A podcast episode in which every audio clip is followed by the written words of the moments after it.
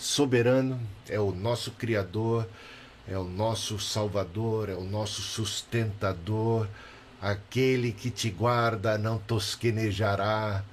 Eis que não tosqueneja, nem vacila, não cochila o guarda do povo de Deus, o Senhor.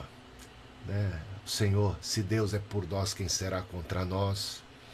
O Senhor que nos dá a vitória, o Senhor que nos guarda, o Senhor que nos dirige, o nosso bom pastor, o Senhor que enche o nosso coração de alegria, de esperança, de confiança, de confiança, meus irmãos.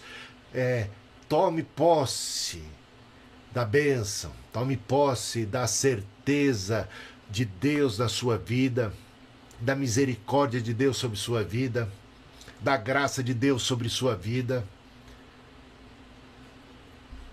da paz de Deus que você deve tomar posse, experimentá-la já, a despeito das circunstâncias, porque nada pode nos separar do amor de Deus que está em Cristo Jesus porque temos em Cristo um advogado e não um juiz, ele não é contra nós, ele é por nós, a nosso favor, intercede por nós, o Espírito Santo intercede por nós com gemidos inexprimíveis.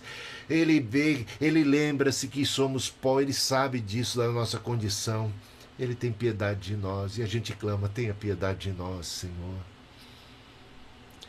Tenha compaixão de nós, Senhor, que somos fracos que nos vemos às vezes tão pequenos diante de fortalezas, de gigantes, de, de adversidades tão maiores, tão assustadoras a nós humanos, mas de repente, com a ajuda de Deus, a coragem.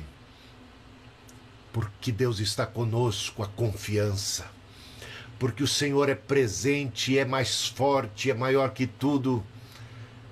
Nosso coração se enche de alegria, o fruto do Espírito o Espírito que habita em nós, somos de Deus e o maligno não nos toca.